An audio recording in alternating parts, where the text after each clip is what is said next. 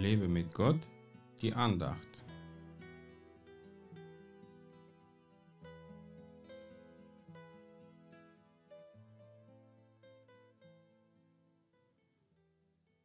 Seid nun barmherzig, wie auch euer Vater barmherzig ist. Lukas 6, Vers 36.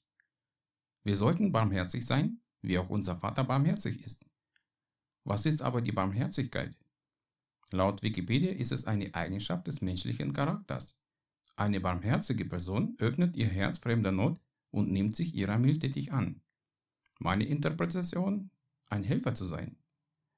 Nun, wir leben zwar in einer Gesellschaft, in der es den meisten Menschen gut geht, zumindest materiell, aber es gibt viele andere Nöte, mit denen sich viele Menschen rumschlagen und keine Hilfe erfahren. Vor ein paar Jahren gab es einen Bericht im Fernseher, in dem einige Obdachlosen gezeigt wurden, die neben dem Kanzleramt in Berlin unter der Brücke hausieren. Sie haben ihr Leben aufgegeben und sind von Menschen enttäuscht gewesen.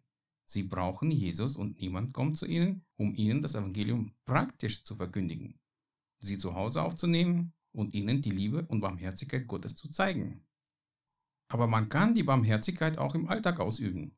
Wenn ich zum Beispiel gesehen habe, wie eine kleine Oma eine Packung Butter aus dem hohen Regal bei Rewe herausholen will, aber es nicht schafft, weil sie zu klein ist, dann helfe ich ihr.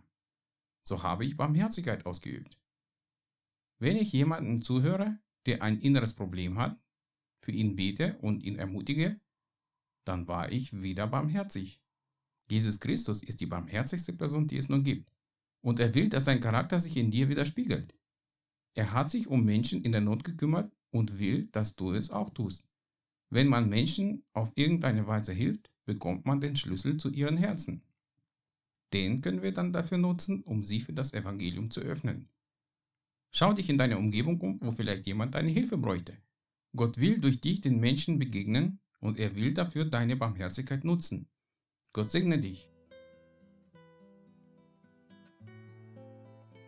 Mehr Andachten findest du unter www.lebemitgott.de. Ich freue mich auf deinen Besuch.